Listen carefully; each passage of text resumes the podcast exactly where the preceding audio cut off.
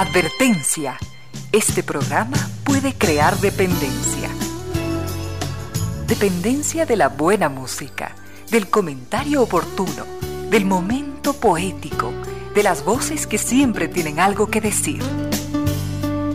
Aquí se unen la música y la palabra, con cierto sentido.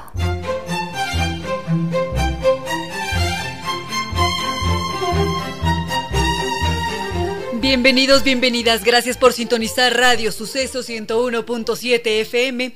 Gracias por compartir estas horas de música, comentarios y entrevistas. Y ojalá, ojalá al final de la jornada, como siempre, podamos imaginar con esos favores que la fantasía nos hace. Podamos imaginar que rendimos un real, justo y merecido, merecidísimo homenaje a la inteligencia, a la sensibilidad, a la autoestima, a la confianza, a la alegría de vivir y siempre, siempre a las ganas de luchar de todos donde quiera que nos encontremos a las ganas de luchar por una vida más digna en lo individual y lo colectivo, y en esa tarea de cada tarde, de cada jornada, de manera generosa, inteligente, leal, nos acompañan ustedes con sus correos a las casillas, ramiro díez arroba radiosucesos.net o reina díez arroba radiosucesos.net.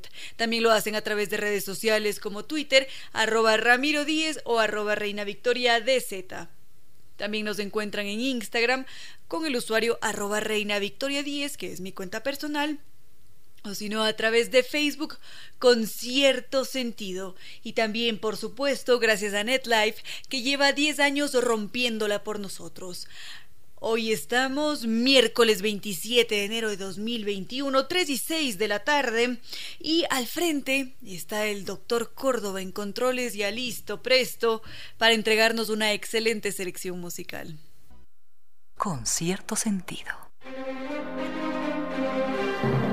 Queridos amigos, encuentro algunas propuestas. Por acá está don Roberto, también don Jaime Fabián Zarango, que nos está preguntando en cambio por el opio. Nos preguntan por la fealdad, si es que esto es algo cultural o no. También tenemos propuesta de doña Paulita. Ella en cambio nos pregunta por la música. Y también tenemos esta propuesta de don Alfredo Albarracín que podríamos compartir a continuación. Con cierto sentido.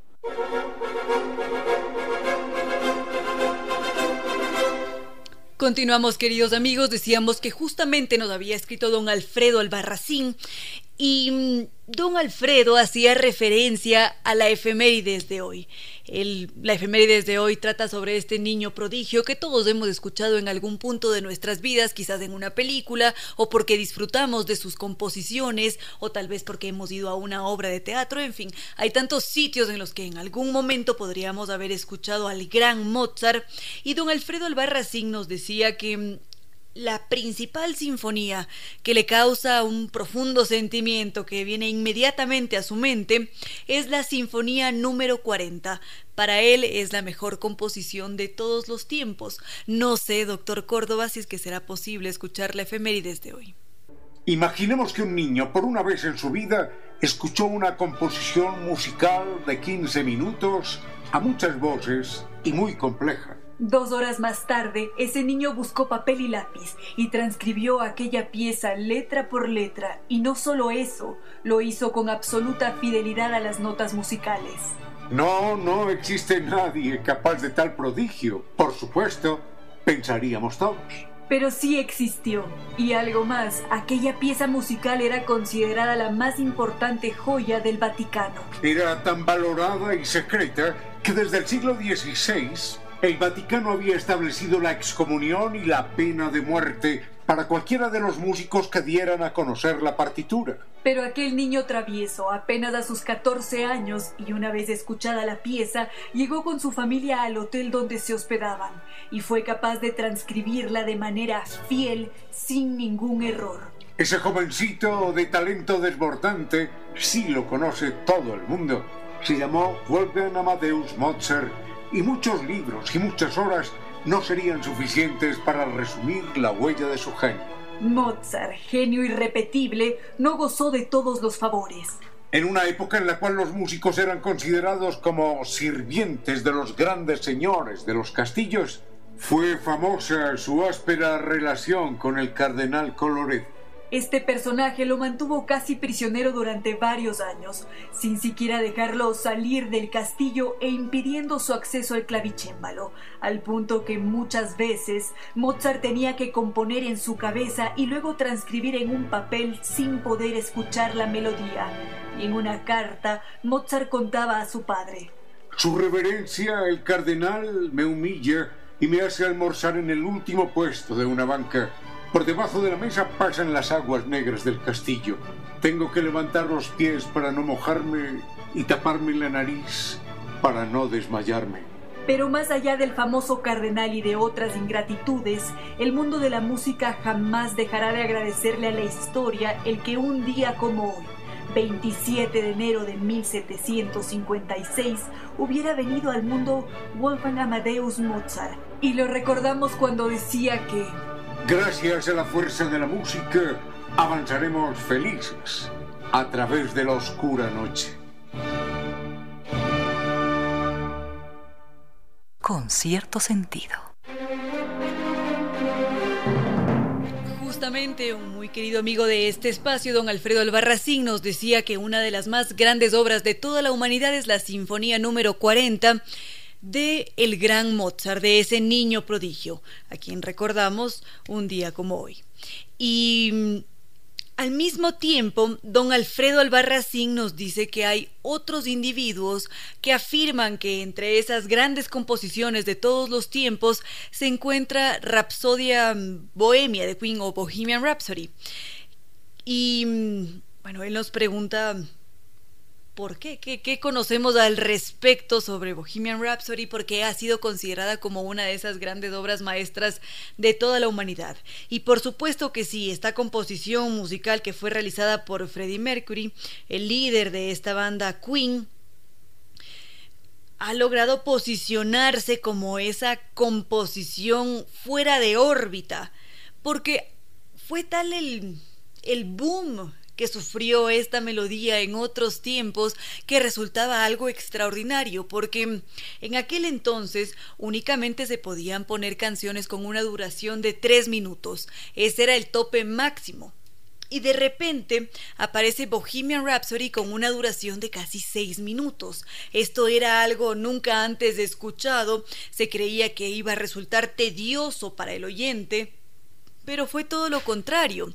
Eso fue lo que impresionó de una manera extraordinaria porque se descubrió que en realidad era tan magnífica la melodía, toda la armonía que mantenía dicha composición, que los oyentes no se cansaban cuando la escuchaban. Entonces, a esto se le sumaba toda la intriga de la letra. Enseguida podríamos ver la que es lo que nos dice, porque esto dio pie para crear más de una historia sobre el origen de Bohemian Rhapsody.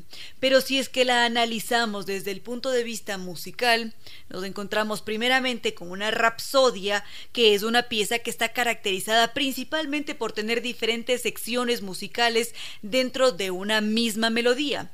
Esto quiere decir que podemos esperar unos cambios abruptos en la velocidad, así como también pueden surgir en el ritmo o en la instrumentación y en el tono. Y esto es exactamente lo que sucede con Bohemian Rhapsody, porque nos encontramos ya desde la introducción como la melodía empieza de una forma lenta, va muy suave, empieza casi como un susurro que, que es acompañado por unas voces tienen un registro agudo. Ya después aparece el piano y ese piano actúa como un hilo conductor por esta historia que nos está transmitiendo la melodía. Y ya conforme avanzamos en la melodía, seguimos escuchando allí ese piano pero al mismo tiempo las voces tienen un tono mucho más enfático, se hacen más fuertes, encontramos otros instrumentos que complementan la melodía y así seguimos avanzando, nos damos cuenta también que ya ha habido más de una variación en la velocidad, en el ritmo y, y de repente aparece una batería que rompe con ese con esa armonía, con ese ámbito en el que ya veníamos desde hace unos minutos atrás. Ahora lo que podríamos es hacer es escuchar Bohemian Rhapsody antes de realizar uno que otro comentario adicional. Con cierto sentido. Continuamos queridos amigos, acabábamos de escuchar Bohemian Rhapsody que ha sido considerada como una de esas grandes composiciones de la historia musical y nos vamos a encontrar con más de una pieza que podría ser considerada como una de las grandes. Así como nos decía don Alfredo Albarracín que para él la Sinfonía número 40 de Mozart es una de las más extraordinarias. Para otros lo es Bohemian Rhapsody, mientras que otros individuos nos van a decir que quizás mm, uno de los más grandes compositores fue Bach y que cada una de sus melodías son un legado invaluable para toda la humanidad. Es decir, hay mucha variedad musical y vamos a encontrar más de un criterio, por supuesto. En mi caso personal sí consideraría que esta es una de esas grandes composiciones modernas por toda la armonía que tiene, por todo este hilo conductor, así como acabábamos de escuchar, lo que nos lleva por esa historia, integra cada uno de los elementos musicales en el momento preciso, esas voces, tal vez nos resulte un tanto disparatado ya cuando escuchamos la, la letra, cuando ponemos especial atención a su letra, porque nos presentan a este protagonista que no sabemos exactamente quién es, que está dudando en su situación actual. Está un tanto mm, inseguro, se pregunta si es que realmente está aquí en esta realidad o si es que mm, está soñando o en un mundo de fantasía y al mismo tiempo conversa con su madre, de repente nos revela que ha asesinado a un individuo y esta realidad de lo que ha acontecido no lo deja descansar en paz. Entonces su mente da vueltas, mientras tanto conforme avanza la historia, rompe la relación con su madre, le pide que por favor se olvide de él y, y luego nos encontramos con estos nombres como Galileo, que probablemente estaría haciendo alusión a Galileo Galilei, esto no lo podemos saber con certeza, que nos pueden dejar un tanto confundidos, pero al mismo tiempo deberíamos pensar en o deberíamos intentar ponernos de alguna manera en los zapatos o en la mente de Freddie Mercury para haber creado esta composición, para habernos presentado a este individuo que ha cometido un crimen que es llevado a juicio además que tiene más de un conflicto en su ser y seguramente esto tiene que tener una explicación desde su ser, pero aquí, en este momento, en, en, este tiempo, en 2021, lo único que podemos hacer es suposiciones, tratar de imaginarnos qué fue lo que Mercury sintió para entregarnos además esas excelentes composiciones, porque en general todo lo que ha sido compuesto por Queen como banda musical es de una calidad única. No sé si podríamos quizás escuchar otro tema musical de esta banda. Con cierto sentido.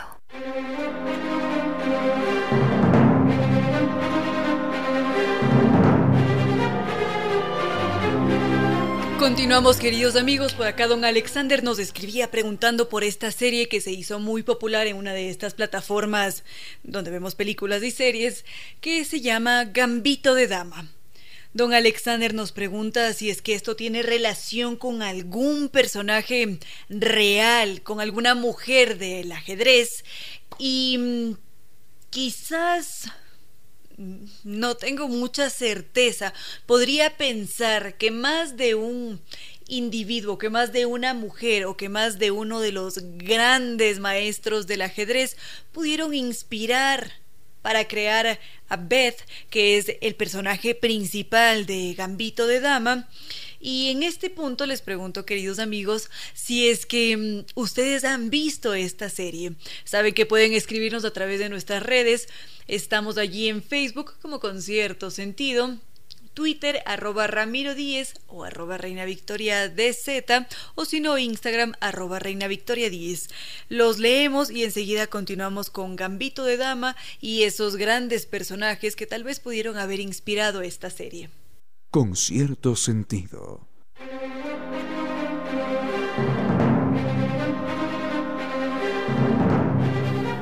Continuamos queridos amigos, por acá algunos nos dicen que sí que han visto esta serie Gambito de Dama, otros nos dicen que no tienen ni la menor idea de qué se trata. Y mm, es una serie que recomendamos, está muy bien construida y nos puede despertar más de una ilusión, emoción, nos puede llevar a querer aprender ajedrez. Y esto sí que siempre será un, una gran ganancia para cualquiera de nosotros. Ahora nos preguntaban si es que su personaje principal, que es una jovencita, Beth Harmon, fue realmente una de esas grandes figuras reconocidas en el mundo ajedrecístico. Y la verdad sea dicha, es que no hubo una, una mujer con la exacta misma historia. Tal vez nos podemos encontrar con rasgos o con pequeñas historias que sí forman parte, valga la redundancia, de esa misma historia del mundo ajedrecístico podríamos quizás pensar así inmediatamente en Judith Polgar.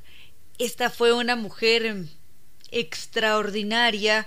Ella conocía a la perfección esta apertura que es el gambito de dama para iniciar una partida y esta mujer ha sido considerada como una de las grandes ajedrecistas de todos los tiempos se nos, se nos parecería justamente a Beth Harmon, que es la protagonista de Gambito de Dama.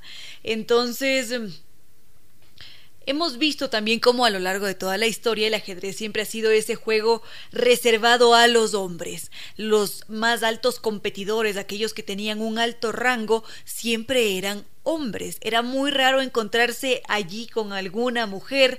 Claro que esta situación cambió por allá a partir de la Segunda Guerra Mundial, cuando empezaron a surgir esas figuras femeninas.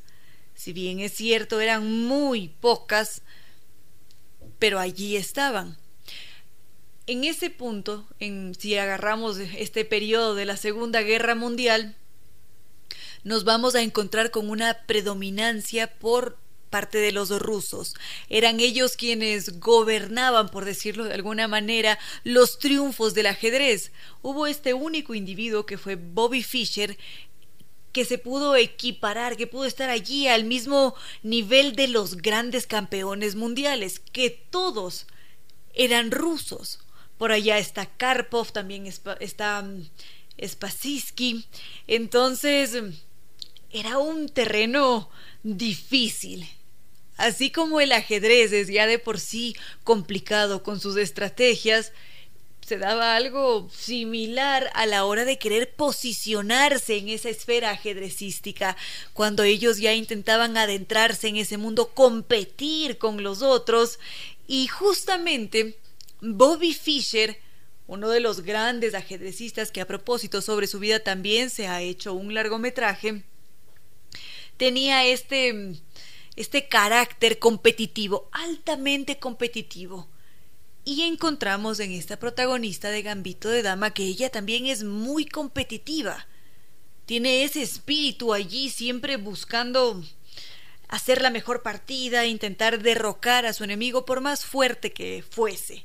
Entonces, no podríamos decir que hay allí exactamente una mujer u otro jugador de ajedrez que fuese inspirado para realizar esta serie, sino que fueron varios, de todo un vasto universo ajedrecístico que reúne a personalidades de diferentes sitios del mundo que finalmente dieron como resultado esta maravillosa serie que recomendamos ver. Enseguida podríamos ver algo sobre la historia de Judith Polgar que definitivamente vale la pena conocer. Con cierto sentido.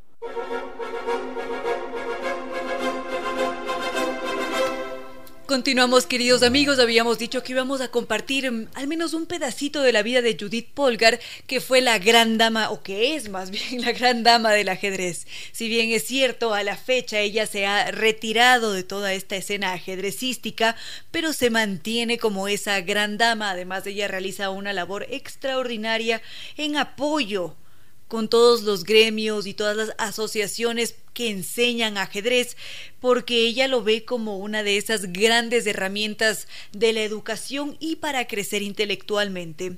Judith Polgar Así como sus hermanas, ellas tuvieron un destino distinto. Sus dos padres, pedagogos, habían decidido que sus hijas iban a hacer un experimento educativo, porque ellos definieron que mm, para conseguir una buena educación muchas veces no es necesario estar allí en el en el plantel educativo, sino que en casa y con las herramientas adecuadas se puede conseguir ese crecimiento personal, espiritual, intelectual de los hijos. Entonces estas muchachas fueron educadas por ellos dos en casa y a las tres se les enseñó ajedrez. Ellos sentían y afirmaban que los genios no nacen, sino que se hacen y que únicamente lo que se necesita es contar con una educación diferente. Por ese motivo, Polgar y sus otras dos hermanas nunca fueron a una escuela y esa herramienta fundamental de todo su aprendizaje siempre fue el ajedrez. Y fue algo extraordinario porque Polgar con tan solo 12 años ya había ganado una medalla de oro representando a Hungría en unas Olimpiadas. Y las dos hermanas también se convirtieron en jugadoras reconocidas. Una de ellas decidió abandonar el ajedrez. Esa carrera mm, no era la suya, mientras que la otra hermana sí que lo hizo y ambas eran muy buenas. Judith se convirtió rápidamente en gran maestra y ella llegó a, a, jugar con los grandes. Resultaba impresionante como una jovencita de tan solo 12 años fuera tan brutal, tan genio para conseguir derrotar a los grandes. Esta gran maestra, porque ella fue gran maestra cuando apenas tenía 15 años, es impresionante la cantidad de récords que llegó a batir. Ella llegó a superar a Bobby Fischer, porque ni siquiera el gran Bobby Fischer había sido gran maestro a los 15 años, pero Polgar sí que lo fue. Entonces, esta mujer durante algún tiempo se mantuvo como la número uno en la lista de las mejores ajedrecistas del mundo. Y es una mujer em, extraordinaria, es una de esas figuras que tienen una trayectoria impresionante, pulcra, como ha conseguido con sus habilidades de deportista tal trayectoria. Polgar llegó a enfrentarse con con Kasparov y a continuación podríamos contar algo sobre ese evento. Tiene que existir alguna luz entre la noche más espesa, algún país desconocido donde no exista la tristeza. Esa luz, ese país, está dentro de usted. Gracias por compartir con cierto sentido.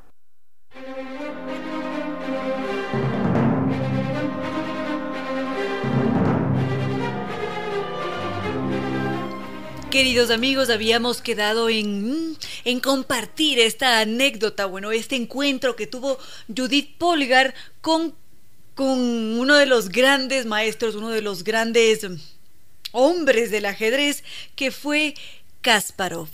Justamente Polgar, cuando tuvo ella su primer enfrentamiento con Kasparov, fue un tanto incómodo, porque Kasparov se portó podríamos decir quizás muy grosero con ella, hizo más de un comentario despectivo sobre Polgar y por ser mujer, por supuesto. Él era el número uno del mundo durante 15 años consecutivos y no le parecía prudente que él tuviese que enfrentarse a una niña.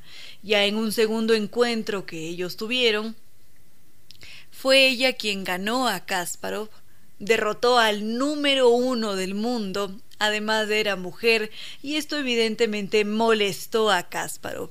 Hasta ahí lo que se podría contar sobre Judith Polgar, una de esas grandes maestras, una mujer que se retiró en 2014, me da la impresión de toda la esfera ajedrecística de los torneos, pero que hasta la fecha continúa haciendo su aporte. Ella también considera que el ajedrez es una de esas grandes herramientas para nuestra educación. A esta hora, recuerde que la envidia es una declaración de inferioridad.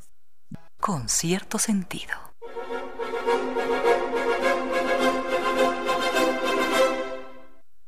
Don Ricardo T, don Ricardo T, así firma nada más, nos dice que no está de acuerdo en lo que ha escuchado en este programa en alguna ocasión, cuando hemos dicho que, veamos exactamente, ah, cuando hemos dicho que la inteligencia humana nació en la antigua Grecia hace 2500 años. Vayamos por partes. La inteligencia humana está más o menos igual, se supone que igual, desde hace 140 mil años, más o menos igual. Obviamente nos hemos retroalimentado, hemos tenido mayores informaciones, pero siempre pongo este ejemplo. Ninguno de los amigos que yo conozco, me incluyo yo ahí también, ni ninguna de las 40 mil personas que veo en un estadio sería capaz de calcular cuándo es el próximo eclipse de sol o el próximo eclipse de luna. No lo sabemos. Ninguno de nosotros sería capaz de calcular el tamaño de la Tierra, ninguno de nosotros sería capaz de hacerlo. Pero hace más de 2.300 años ya lo hizo Eratóstenes, por ejemplo. Y hace 2.500 años el primer eclipse lo predijo un hombre que se llamó Tales de Mileto. Entonces la inteligencia, más o menos, se ha mantenido estática. Ha cambiado, sí, el volumen de información. Hoy un niño de bachillerato, un jovencito de bachillerato, sabe más de lo que sabía Newton o sabe más de lo que sabía Copérnico, con absoluta seguridad, con absoluta seguridad. Pero el nivel de inteligencia es otro. En todo caso, bueno, ya me estoy desviando, pero solamente para señalar que una cosa es la inteligencia y otra es la información. Así que enseguida señalo por qué ¿Por qué hemos afirmado eso? Que no sé si he dicho que la inteligencia, pero he dicho quizás que la ciencia, la ciencia, el pensamiento científico, el pensamiento racional, nació en la antigua Grecia. Yo no, no sé si he dicho que la ciencia, eh, que la inteligencia, si lo dije es un error, he dicho que nació allí el pensamiento racional y todo lo que hoy le debemos a la ciencia. Pero en un momento vemos eso. Con cierto sentido.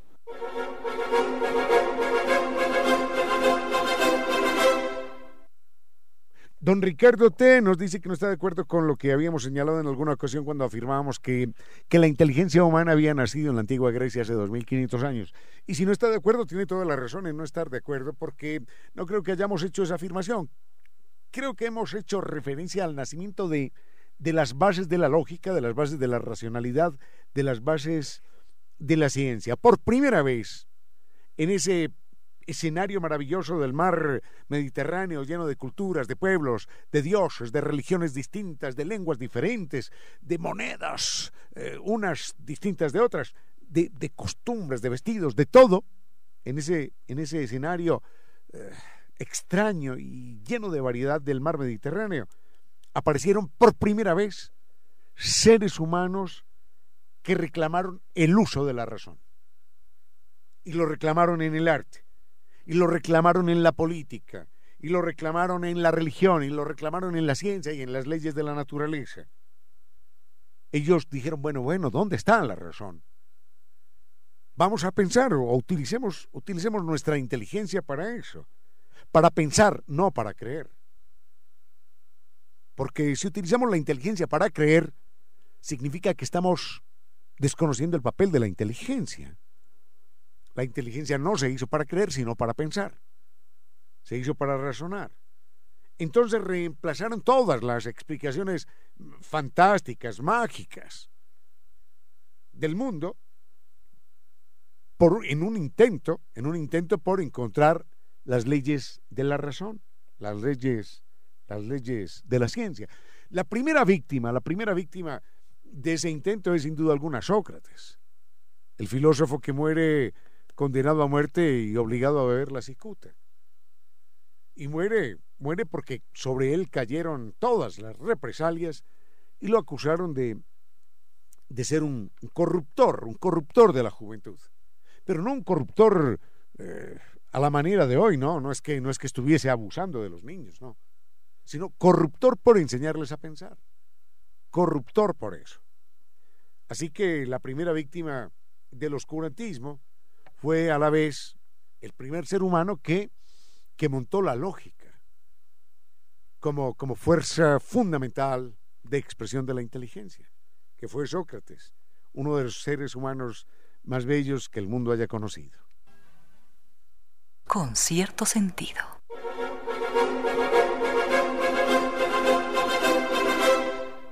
Don Carlos Q, Carlos Q nos, eh, nos pregunta cuáles son los personajes con más biografías en la historia de la humanidad. No lo sé, es una pregunta muy difícil, pero hay, por lo pronto que yo recuerde, hay dos, hay tres personajes, creo. Tres personajes, y a los tres los quiero bastante, ¿no?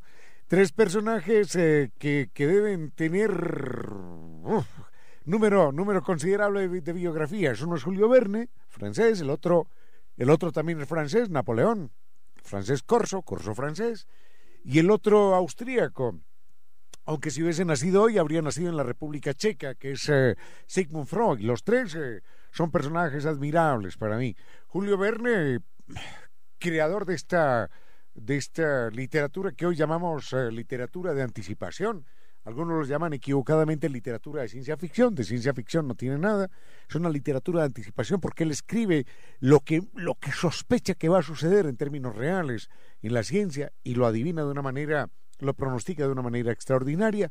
El otro personaje es Napoleón, mmm, hombre que también se lleva, se lleva mis aplausos por algunas razones, y el otro, un lindo tipo al que yo quiero mucho, sucede que se ha puesto de moda desprestigiarlo, se ha puesto de moda eh, decir que no, que no tiene sentido, se ha puesto de moda decir que está superado y es Sigmund Freud. A veces, a veces detrás de los argumentos que, que escucho o que leo contra Sigmund Freud, adivino ante todo algo importante, ¿eh? y esto lo digo con todo el respeto, y es que, que muchas veces no se han leído a Sigmund Freud. Así que enseguida hago una brevísima referencia a estos, a estos tres personajes lindos que deben ser de los más eh, biografiados, para utilizar alguna expresión nueva, deben ser de los más biografiados en todo el mundo. Con cierto sentido.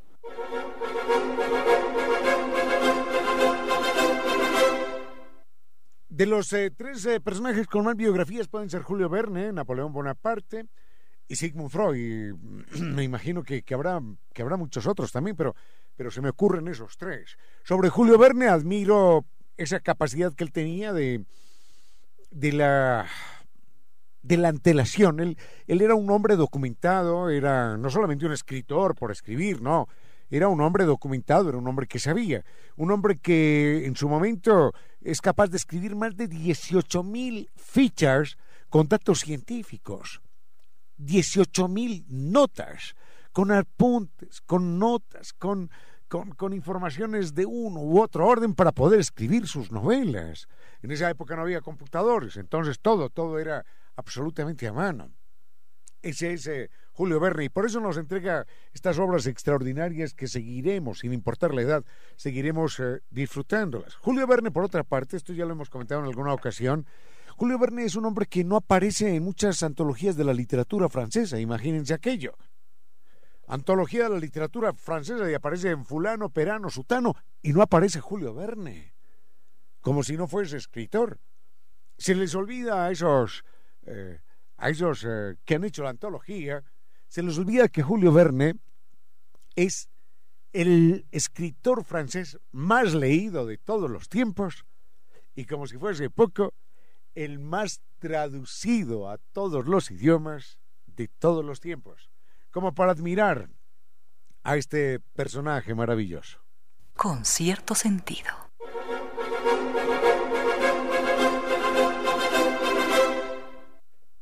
El otro personaje, personaje ríspido en más de una ocasión, el personaje eh, también muy, muy biografiado es eh, Napoleón Bonaparte corso, pero finalmente emperador, emperador francés. Un hombre que está lleno de anécdotas extraordinarias. Si nos ponemos a contar anécdotas de Napoleón, no terminamos. Pero por lo pronto, a, Napoleón Bonaparte le celebro algunas cosas importantes. Primero, el haber invadido a España.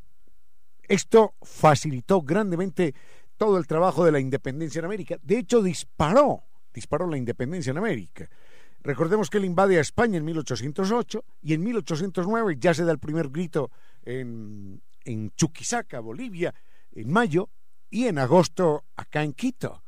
Porque en ese momento los, los patriotas latinoamericanos con algunas divergencias, entendieron que España no podía atender dos frentes militares y declaran la independencia. Algunos estaban despistadísimos y decían que el rey se venga a gobernar América, ¿no? Esa era otra historia, era una visión política equivocada, pero bueno, por lo pronto Napoleón Bonaparte mm, propicia, dispara las circunstancias para que nuestros pueblos inicien la lucha por la independencia. Punto uno. Punto dos, Napoleón eh, es el creador del verdadero Estado moderno, cuando acaba con las eh, dominaciones, con los controles que tenían los pequeños reyesuelos y príncipes y señores por aquí, señores por allá. Si una eh, mercadería cualquiera iba a atravesar Francia desde Toulouse a Normandía, al norte, entonces eh, tenía que pagar impuestos por cada hacienda, por cada finca por la que pasara, por cada pueblecito por la que pasara, y le pagaba al señor de las tierras. Napoleón unifica todo aquello y dice, no, no, aquí hay un Estado central que es el que domina, que es el que controla. Y es en esa medida el creador de, del primer Estado moderno, Napoleón Bonaparte. Recordemos que los códigos que hay en América Latina, el código comercial, el código civil, el código de una cosa y de la otra, todos están basados en el famoso código napoleónico. Y hay algo también extraordinario que Napoleón hace que no podemos olvidar, y es que cuando él invade España, una de las primeras, de las primeras decisiones que toma es acabar con la Santa Inquisición. Dice, no, no, no, no, aquí, aquí quemar más gente viva, porque piensen de una manera o porque piensen de la otra, eso no se puede aceptar. Y acaba, acaba con la Santa Inquisición. La elimina. Y el primer gobierno español que regresa al poder, tras la salida de, la, de, de, las tropas napoleónicas, lo primero que hace es restaurar la Santa Inquisición. Así que a Napoleón lo admiro, bueno, por muchas cosas, pero en particular por esas tres. Con cierto sentido.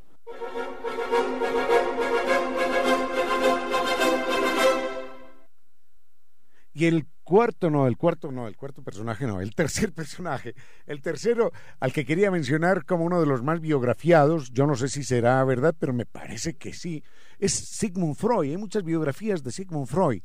Mm, y de Sigmund Freud tengo, tengo, tengo gratísimas memorias, tengo profundos agradecimientos cada vez que me he acercado a leerlo, cada vez, cada vez, sin duda alguna. Hay una carta de Freud a un amigo que es escrita, y lo recuerdo por las fechas, ¿eh? es el 24 de julio, un 24 de julio de 1895.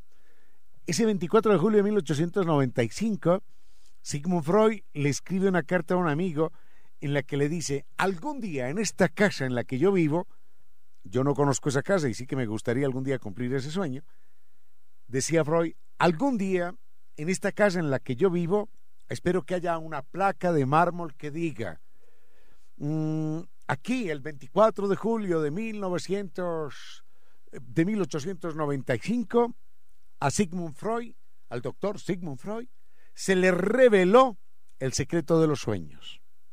Recordemos que la obra más profunda, más seria, también más polémica, de Sigmund Freud fue precisamente la interpretación de los sueños.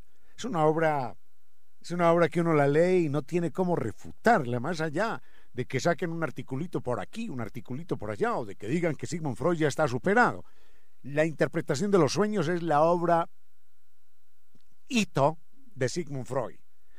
Lo más bonito es que en el año de 1977, un 6 de mayo, que es el año en el que, que es el día en el que Sigmund Freud cumple años, él nace ese día, él nace creo que en el 53, por allá. El 6 de mayo de 1977, a Sigmund Freud le colocan su placa en su casa.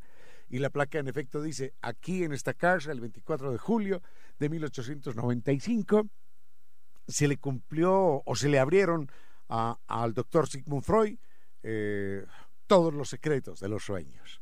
Enseguida les cuento ¿Cuál fue el sueño de Sigmund Freud? Aunque no recuerdo si él escribió alguna vez su interpretación.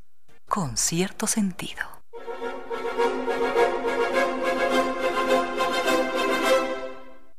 En una calle en Viena, que yo todavía no conozco, ciudad que no conozco, que nunca he visitado, en alguna calle en Viena, en la casa que fuera de Sigmund Freud, del doctor Sigmund Freud, hay una placa que fue colocada el 6 de mayo de 1977 y dice, en esta casa el 24 de julio de 1895 al doctor Sigmund Freud se le reveló, se le revelaron todos los secretos de los sueños. Algo así dice la, la placa. Yo no estoy así absolutamente seguro de, del texto, pero más o menos dice eso.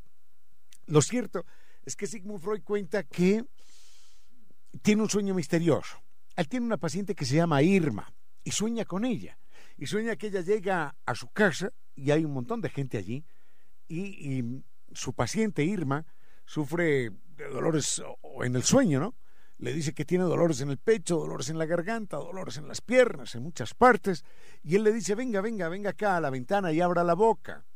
Mm, y en ese momento aparecen, aparecen otros, otros médicos, colegas de él, amigos, pero están cada uno de ellos desdibujados aparecen algunos sin pelo o sin gafas, el que usaba gafas, o el que usaba barba y bigote sin barba ni bigote, algunos aparecen descalzos, otros aparecen cojeando, sin poder caminar muy bien.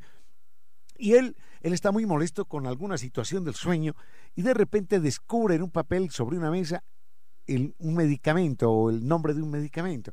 Ese es un sueño misterioso que Sigmund Freud se lo autoanaliza y dice, ajá, aquí están todos los códigos, no sé si todos, pero están los códigos más importantes de ese mundo de lo onírico. Aquí están las claves para descubrir por qué el subconsciente nos envía mensajes codificados, mensajes extraños, mensajes que aparentemente no tienen sentido, pero que están preñados, están preñados de mensajes.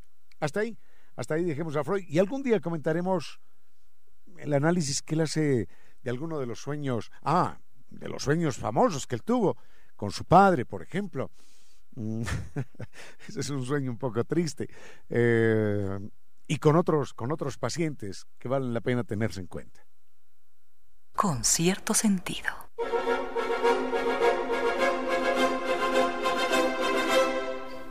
Muchísimas gracias queridos amigos por toda su interacción en redes sociales. Mil y un gracias a don Mauricio Mosquera que nos había escrito hace un momento, también a don Pablo Ochoa, a don Andrés Martínez.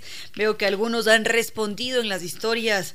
Les habíamos preguntado cuáles son esas grandes mm, obras musicales. Veo que algunos han respondido, algunos coinciden en que entre las grandes composiciones está por allá Bach, Mozart, está Purcell, otros, en cambio, se mantienen con los clásicos del rock, como algunos de Queen, otros mencionan a Pink Floyd. En fin, veo una variedad considerable de gustos musicales. En buena hora que así sea. Y bueno, continuamos leyendo sus respuestas. Saben que estamos allí. En Instagram, arroba Reina Victoria 10, Twitter, arroba Ramiro 10 o arroba Reina Victoria y Facebook con cierto sentido. Enseguida continuamos, queridos amigos. Tiene que existir alguna luz entre la noche más espesa, algún país desconocido donde no exista la tristeza. Esa luz, ese país, está dentro de usted. Gracias por compartir con cierto sentido.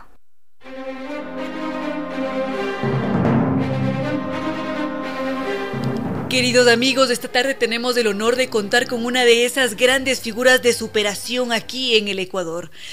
Esta tarde nos acompaña Santiago Quintero, quien cuenta con una trayectoria impresionante, todos los logros que ha, que ha realizado, todo cómo él ha logrado salir de esas situaciones tan duras y convertirse en ese ejemplo de superación que continúa logrando muchos retos, que se mantiene allí con más de un proyecto y bueno, ya será él quien nos cuente cuáles son esas novedades. Bienvenido a este espacio, Santiago Quintero. Estimada Reina, buenos días, un saludo a la radio audiencia de Radio Sucesos y con cierto sentido, ¿cómo están? Muchísimas gracias por estar acá, Santiago. Bueno, ¿qué ha sido de, de tu vida, de tus proyectos en toda esta época pandémica? Bueno, en, en, el, eh, en, el, en el momento en que comenzó la pandemia, yo estaba pues eh, previo a, a, iniciar en el mes de junio y retomar el proyecto que pues estaba más de 10 años llevando a cabo, que era el de subir a las 14 montañas más altas del mundo, los 14 ocho miles. Y por el tema de la pandemia, después el proyecto estuvo, bueno, ha estado parado tres años realmente. Bueno, y después de estos tres años, ahora existe esa gana de volver a despertar el proyecto. Bueno, más que las ganas, eh, las ganas existen, pero pues se, han dado varios factores. Uno de ellos es que pues solucioné un, un tema de mi salud física que pues me, me estaba, se me complicaba eh, el continuar con mis actividades deportivas eh, y sobre todo en el, en el Himalaya. Eh, también pues se concretó un, un apoyo pues económico para poder financiar las expediciones porque si no si no no se puede hacer una expedición a los Himalayas. Y este año pues se ha retomado el, el, el proyecto. Eh, pues no tengo todavía definido a qué montaña vamos a ir, más bien eh, pues quería hacer una, una breve o parcial introducción acerca de lo que ha pasado estos tres años y que, que con alegría y mucha motivación estoy retomando el proyecto de los 14 mil Recordemos que pues se está haciendo este proyecto inclusive con una lesión eh, física en los pies, lo cual dificulta pues e-, enormemente el, el, el todo, ¿no? El, proceso de la escalada, las condiciones de utilizar una bota, el, el, resistir el frío, el caminar en, en terrenos tan escarpados y tan duros, etcétera, etcétera. Sí, justamente lo que le íbamos a preguntar, si es que no es muy imprudente, que nos comparta qué sucedió con su salud en este tiempo. Bueno, en el, eh, en el año 2017, en mi último, último 8000, el Daulahiri fue el octavo pico. Eh, pues después de, hacer esta montaña, yo tuve un evento, un, un edema, y me tuvieron que hacer una, una examen, eh, una resonancia magnética de la cabeza para ver si es que hubo daño o, o había agua o etcétera etcétera y el doctor lo que encontró es que había un puntito de la cabeza de un alfiler que indicaba que había una falla en el, en el, en el corazón. Entonces, eh, pues me hice un examen en el, en el año 2019, en enero, que consiste en introducir una cámara y por la, obviamente por la boca y llegar al corazón y hacer un estudio y encontrar un foramen oval. Un foramen oval es un huequito que, que es una conexión interauricular entre, entre el, el aurícula y el ventrículo del corazón. Entonces, con este diagnóstico, pues obviamente había la, la urgencia de cerrarse esto porque pues esto es una de las causas de aneurismas y, y de muertes por trombos y, en, en, muchas personas y en atletas o montañistas de altura está totalmente vetado. Entonces, en el 2019, pues hice un, eh, un procedimiento a través de una operación, una cirugía vía cateterismo por la ingle, eh, por la arteria femoral, pero la, lamentablemente no salió bien la operación y en el mes de junio yo tuve que, volver a hacer otra cirugía. Pero esta cirugía, eh, como era tan costosa, pues me la apoyó Saludza para pagarla y pues pude viajar a Colombia, a Bogotá, y, con el doctor Ignacio Calderón fue la operación. Salió todo bien y pues gracias a pues gracias a, Dios estoy estoy estoy bien ahora, ¿no? Me ha tomado un año el recuperarme, fue todo el 2019 y ahora pues estoy totalmente pues recuperado, ¿no? Para seguir con el, el, proyecto de los 14 ocho miles. En buena hora que esto hubiese sucedido porque nos damos cuenta que aquí hubo un giro.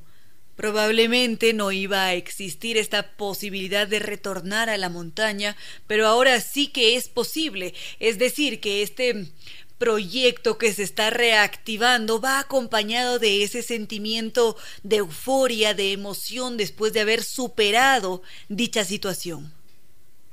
Bueno, este es un proyecto, yo lo considero del país, no es un proyecto mío personal, es un proyecto que quiere pues dejar un mensaje, pues compartir una historia de, de, superación. Claro, es personal la historia de superación, pero es una historia que se transmite a través de charlas motivacionales, muchas de ellas gratuitas, se transmite a través de 30 años eh, en la montaña trabajando, 25 de ellos como guía, también eh, se transmite a través de, de mensajes pues implícitos y explícitos en mi página web santiagoquintero.com y lo que el proyecto quiere demostrar es es un una clara superación y un, y un claro sentido de, de, resiliencia, de perseverancia y cómo transformar las dificultades en oportunidades y convertirlas en, en, sueños, ¿no? El, cumplir los sueños es algo esencial es, una cosa que los seres humanos pues eh, necesitamos,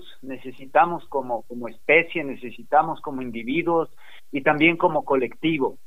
Y a través del proyecto lo que, lo que se hace o, lo que se intenta hacer con, con transmitir, con contar, con difundir, es poder eh, llevar un mensaje de, de, motivación, un mensaje positivo, no solamente pues que la gente esté plagada de noticias negativas, ¿no es cierto? Es llevar una noticia positiva y, y esto se lo hace con, con gran amor, con gran amor, con gran corazón, no es, no es, no es nada, no es nada sencillo subir a ocho mil metros, eh, pues sin oxígeno, con tus propios pulmones, con tu propio cuerpo, y, y, y pues ahora el montañismo en países, por ejemplo, como Pakistán y Nepal, está está siendo enormemente reconocido, ¿no? Eh, acaban de subir el K2 en, en, la época invernal, era el último 8000 que faltaba de escalar y el, el eh,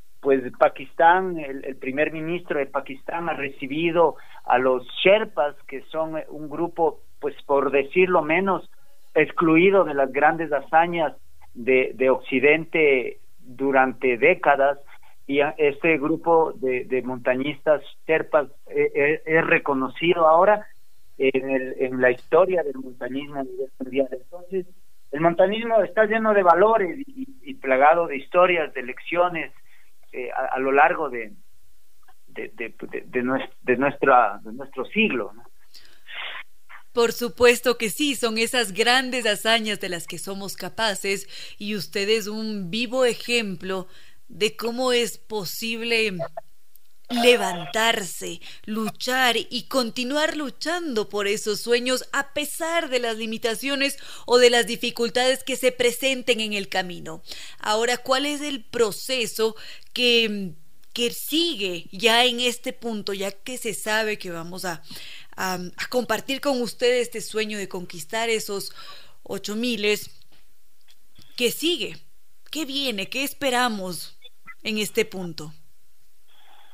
Bueno, que, que sigue, no, estoy, estoy ahorita en plena etapa y fase de, preparación, de entrenamiento, haciendo pues eh, pruebas de, eh, semanales de, subidas del Cotopaxi, eh, también estoy buscando financiamiento para, para el tema, el tema de manutención y, y y pues nada, preparando todo lo que es la expedición. Una expedición pues toma varios meses de trabajo eh, entre permisos, la logística, el, las telecomunicaciones, el internet, el, el equipo, eh, etcétera, etcétera. Bueno, los pasajes, los seguros, etcétera. Todo esto lleva un, un minucioso trabajo y a lo largo de, de estos meses, pues si que consigue el financiamiento de, algún otro pues colaborador o patrocinador para pagar el, el, el, el proyecto que se, que se tiene pensado hacer el 2021, que en principio serían dos montañas de ocho mil metros, una en Nepal y otra en Pakistán. En Nepal faltan tres montañas, que son el eh, Kanchenjunga, el Ote y el Annapurna y en Pakistán faltan eh, tres montañas que son el K2, Nanga Parbat y Gashen Brumunu. Entonces la, idea es terminar el proyecto a mis 50 años o a los 49. Yo, yo estoy ahorita con 46 años y pues eh, me hace mucha mucha ilusión personal en este caso pues poder poder concluir un proyecto el cual he dedicado mi vida eh, 30 años de mi vida y pues me hace mucha ilusión eh, porque me tomó cinco años levantarme de la silla de ruedas, me tomó un año caminar eh, eh, con andador, prácticamente era un viejito de 90 años durante un año y cinco años pues caminaba con unas sandalias y con unos zapatos que estaba con la mitad del pie vacío, la mitad del zapato vacía. yo caminaba con los talones, no podía descender gradas, eh, pues vivía con dolores permanentes y pues eh, mi vida se hubiera reducido a, a, trabajar eh, pues en, frente a yo no sé a, a, una a una máquina. Eh, no estoy diciendo que, que, que, no es un trabajo pues digno ni mucho menos sino que en el caso de que yo era montañista y hacía esta actividad por el accidente me quedé prácticamente baldado durante muchos años y pues logré recuperarme. Yo esta historia la cuento en mis charlas de motivación, cómo logré recuperarme, qué es lo que hice, cómo llegó el, el, el, proceso y, y, cómo funcionaron los, los, um, los eventos que, yo comento y cuento. Y después, pues eh, ahora la, la idea es, pues al menos subir un pico de ocho mil metros, hacer la novena cumbre y, retomar este proyecto. Acaba, acaba, acaba de, concretarse este año, por ejemplo, a dos montañistas pakistaníes que se llama el uno Ali Sabdara y el otro es eh, el hijo de Ali Sabdara, eh, pues son ellos eran porteadores, cargadores de, de, las expediciones comerciales y, no comerciales en el Himalaya. Y Ali Sabdara subió su montaña emblemática en Pakistán, que es el Nanga Parbat en invierno, y ahora estaba participando en la expedición al k en, en, invierno, y el gobierno pakistaní, después de esta, de esta heroica ascensión nepalí, le premia a Ali y el gobierno pakistaní anuncia al mundo que va a auspiciar el proyecto de Ali Sabdara, porque él también eh, pues quiere completar los 14 ocho miles. Entonces, bueno, es, es, es, es parte de, es parte de, del montañismo, es parte de la, de, la, de la historia de la humanidad. Recordemos que en, el, en las guerras mundiales Europa se levanta con estas ascensiones heroicas a, a estas montañas emblemáticas más altas del mundo. Esto es realmente admirable. Y en este punto nos preguntamos qué es lo que tenemos que hacer en caso de querer apoyar su sueño.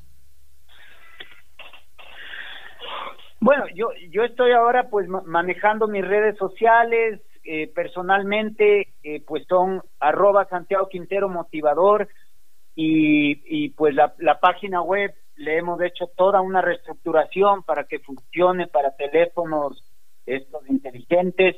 La página web es www.santiagoquintero.com y pues a través de la de las redes o a través de, de la página web se pueden comunicar las personas que, que están interesadas pues en, apoyar ya sea de una u otra forma el proyecto.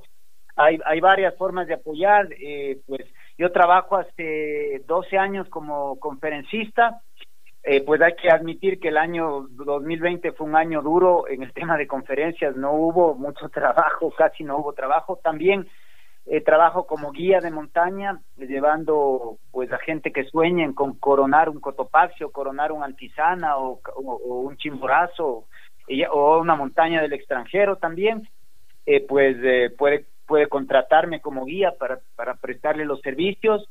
El, bueno, el, el, tema también de, de coaching deportivo para preparación y entrenamientos en proyectos personales y también como, como patrocinadores del proyecto. El proyecto tiene, tiene varias, varias formas de, de generar pues, contenido y, y la idea es contar todo el proceso de la expedición semana a semana directamente desde, desde la montaña. Entonces, nos llevamos una tecnología que es, es muy costosa, pero también pues puede, puede y sirve para comunicarse con, con, la gente acá en el Ecuador, con los ecuatorianos y contarles qué va pasando, ¿no? Más o menos no es tan poderosa como, como la televisión en vivo para ver un partido de fútbol, pero aunque sea una vez a la semanita, que se sepa qué pasa con este individuo con la mitad de los pies que intenta alcanzar un pico de 8000 metros y lo, intenta hacer sin oxígeno. Eh, después de la cirugía del corazón,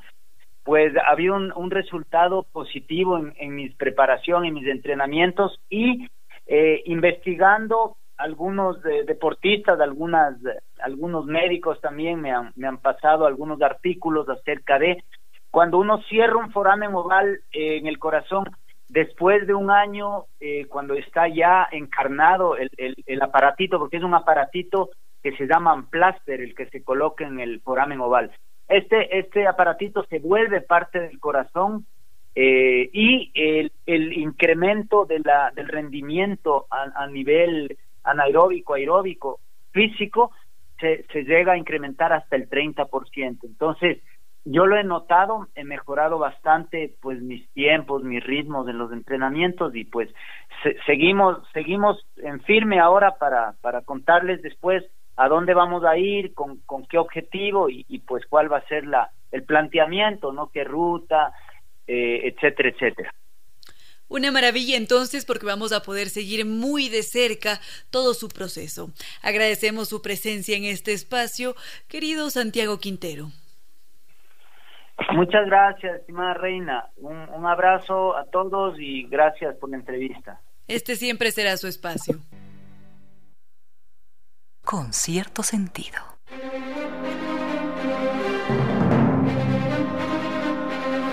Queridos amigos, hemos llegado ya al final de este programa de miércoles 27 de enero de 2021. Em, esta tarde ha sido muy agradable compartir con ustedes, leerlos, por supuesto. Y a quienes no han podido escribirnos, sabemos que ahí están. Muchísimas gracias siempre. Por supuesto que agradecemos también acá al doctor Córdoba en Controles, que está allí presto, listísimo para entregarnos esa excelente selección musical. Y mm, ya en este punto no queda más que decirles que no fue más por hoy, que mañana continuaremos con otros temas que ustedes nos propongan y mientras tanto les decimos que los queremos mucho y que será hasta el día de mañana.